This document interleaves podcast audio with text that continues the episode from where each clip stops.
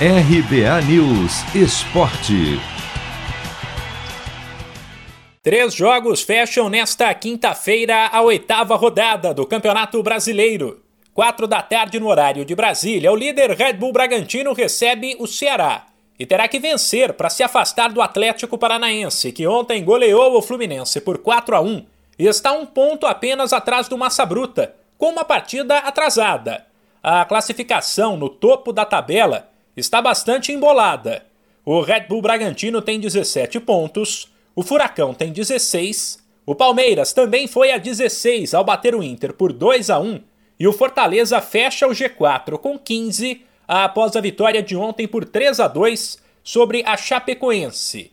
Quem se afastou, mas quer entrar nesse bolo de novo, são os Atléticos Mineiro e Goianiense.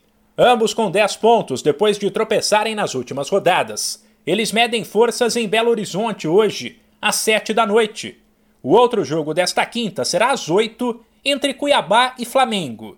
O rubro-negro entrará em campo pressionado depois de perder dois dos últimos três jogos. O time soma apenas nove pontos em 12, mas é bom lembrar que tem duas partidas atrasadas na comparação com a maioria dos times. Ainda sobre os jogos de ontem do Brasileirão, o Grêmio perdeu mais uma, 2 a 0 para o Juventude no clássico.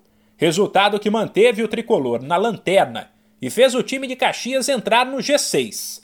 No outro clássico, Corinthians e São Paulo fizeram um jogo ruim e empataram por 0 a 0, mesmo placar de Santos e Esporte, e que pode tirar o peixe do G6, com base nos resultados de hoje.